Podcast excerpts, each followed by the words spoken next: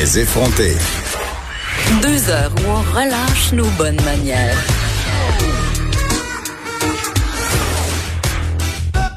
Cube Radio. On s'en va tout de suite rejoindre André Noël, que vous connaissez bien, journaliste euh, qui a euh, pendant plus de 30 ans à la presse, spécialisé dans les enquêtes. Il a été enquêteur aussi pour la commission euh, Charbonneau, qui signe assez régulièrement des textes comme journaliste indépendant désormais dans le magazine Ricochet. Un texte qui vient de signer par ailleurs a attiré mon attention parce que on parle des leçons que le Canada n'aurait pas retenues par rapport euh, à l'épidémie de SRAS qui nous a frappé en 2003. Malgré tout ça, on n'était pas prêt à faire face à une nouvelle pandémie qu'on aurait dû et pu voir venir. C'est du moins ce que souligne André Noël. Bonjour, Monsieur Noël. Bonjour. Écoutez, euh, quand même, euh, je pense qu'on s'en doutait tous euh, un peu en voyant les points de presse du gouvernement Trudeau. Ce que je comprends en lisant votre texte d'un ricochet, c'est qu'on a, contrairement à la Corée, au Canada, pas retenu les leçons qu'on aurait pu tirer du SRAS et d'autres épidémies par ailleurs qui ont frappé à différentes époques l'Occident et l'Asie. Exactement. Ce qui est frappant, c'est comment la Corée du Sud a réussi à finalement contrôler l'épidémie euh, actuelle de COVID-19. Juste un exemple, euh, hier, il y avait seulement huit nouveaux cas confirmés et deux décès en Corée du Sud. Et euh, au même moment, au Canada, on comptait, ben, au Québec, on comptait 836 nouveaux cas et 72 nouveaux décès. Ce qu'il faut savoir avec la Corée du Sud, c'est que c'est un pays démocratique et les données sont assez fiables. On peut se méfier des données en Chine, mais la Corée du Sud structurellement, c'est un pays un peu comme euh, le Canada. Maintenant, comment se fait-il qu'il y a cet écart si énorme? C'est que selon les autorités sanitaires en Corée, ils ont tiré les leçons de l'épidémie de SRAS, le syndrome respiratoire aigu sévère, mm. qui est survenu en 2003. Or, c'est au Canada que cette épidémie a frappé le plus fort euh, après la Chine et euh, Hong Kong. Euh, au 1er juillet 2003, on comptait 251 cas de, de SRAS au Canada et 43 morts. Et en Corée, il y avait zéro mort. Il y a eu de multiples rapports à partir de 2003 demandant au gouvernement de prendre des mesures et de fournir tout le matériel nécessaire à la réserve nationale en cas d'une nouvelle épidémie, mais euh, ces recommandations-là n'ont pas été suivies. Mais pourquoi? Bien, il y a plusieurs euh, raisons. C'est ça qui est quand même assez étonnant. Euh, j'ai parlé avec Nima Machouf, épidémiologiste. Elle parle d'arrogance, d'une forme d'arrogance des pays occidentaux où on se croit au-dessus un peu de tout le monde, où est-ce qu'on pense qu'on est riche et puissant, ce qui est le cas. Le Canada fait partie du G7. Oui, mais la COVID-19 euh, s'en fout. Euh, notre classe sociale, elle frappe tout le monde. Exactement, exactement. Alors, c'est un peu une attitude euh, condescendante, si on peut dire. il y a aussi, qu'il y a eu, selon un autre épidémiologiste, Michel Camus, qui était épidémiologiste pendant une vingtaine d'années à Santé Canada, hum.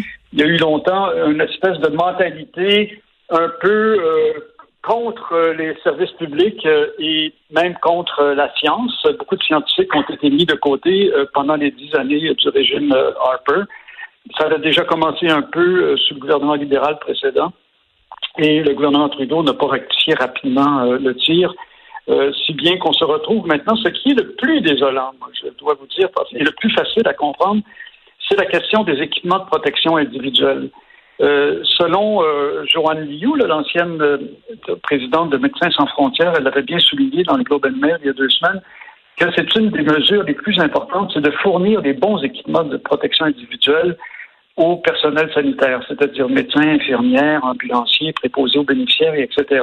Mais même au monde, Monsieur Noël, je veux dire, en, Corée, tout le monde porte un masque. Ici, ça a pris mille ans avant qu'ils nous disent, ben finalement, vous devriez peut-être porter un masque. On pense que ça serait la chose à faire. C'est, je trouve ça assez hallucinant, je dois dire, parce que euh, effectivement, euh, la vérité aurait dû être dite dès le départ concernant les masques. C'est pas que c'est inutile, puis même euh, M. Arruda a laissé entendre même que c'était nuisible, ce qui est complètement faux. Euh, c'est utile, mais la, vraie raison pour laquelle la santé publique hmm. ici au Canada et au Québec n'a pas fait la promotion des masques, c'est parce qu'il y a une pénurie. Il y a une pénurie pour le personnel euh, sanitaire et c'est évident que ces masques-là doivent aller en priorité euh, au personnel sanitaire, aux médecins préposés, etc. Je comprends bien. Mais ça, il en manque. Alors c'est ça, c'est ça qui est grave. C'est ça que c'est pour ça que l'article s'appelle le scandale. En fait, scandale, scandaleuse impréparation du Canada. Il manque d'équipement. C'est ça que je trouve qui est le plus grave alors que le Canada est un pays riche. En même temps, euh, Monsieur Noël, en Corée, tout le monde a accès à des masques parce qu'en Corée, c'est eux qui fabriquent les masques. Nous, on s'est frappé aussi euh, aux limites de la mondialisation dans cette affaire-là. On s'est rendu compte qu'on fabriquait pas grand-chose finalement. Exactement. Et, c'est ça qui est absolument incroyable, c'est qu'une des principales compagnies qui fabrique des masques dans le monde, mm. c'est une compagnie, paradoxalement, qui est située à Pointe-Claire, dans le ouest de Montréal. Il s'agit de la compagnie ADM Medicom. Sauf que le siège social est ici, mais toutes les usines sont à l'extérieur, en Europe, aux États-Unis, puis mm. en Chine. Et euh, donc, on n'en produit pas. Et euh, on, ne produit pas tout, ces, tout ce matériel qui est absolument nécessaire, tandis que la Corée du Sud rapidement a voulu devenir autonome, produire les masques, produire aussi tous les ingrédients nécessaires pour euh, les tests, parce que c'est ça, c'est l'autre mesure qui est extrêmement importante. Évidemment, c'est pas avec les tests qu'on guérit, c'est que à quoi servent les tests rapides, c'est que dès qu'on sait, en Corée, dès qu'ils savent que quelqu'un est positif, COVID positif, ils, isolent la personne de façon obligatoire. C'est pas volontaire comme ici, c'est absolument obligatoire et c'est surveillé. Et ça va plus loin que ça parce qu'après ça, ils dépistent les personnes avec qui ce patient, si on peut dire, cette personne COVID positive a été en contact et ils mettent même les contacts en quarantaine euh, obligatoire.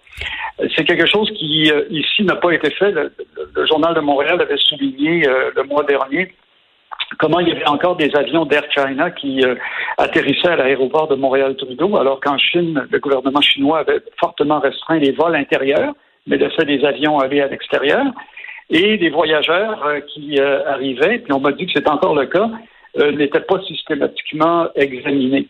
Alors qu'en Corée, tous les hmm. tous les patients, tous les voyageurs sont, on, on, prend, on fait des tests, et comme les tests, même s'ils sont rapides, on peut pas tester tout le monde en même temps.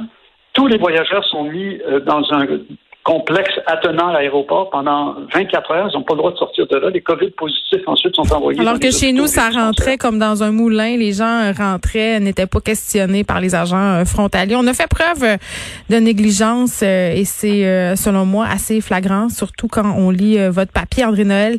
Merci.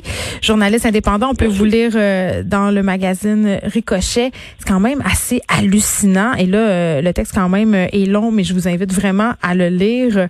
C'est une négligence absolument incroyable. Aujourd'hui, on a pris le prix, puis on paie aussi le prix des coupures, à quel point on a rationalisé le système de santé. Au lieu de faire un système de santé fort qui fait répondre à la demande, on a rationalisé, rationalisé, pressé le citron, en faire plus avec moins. Et là, c'est plate parce qu'aujourd'hui, on aurait pu être prêt et on ne l'était pas.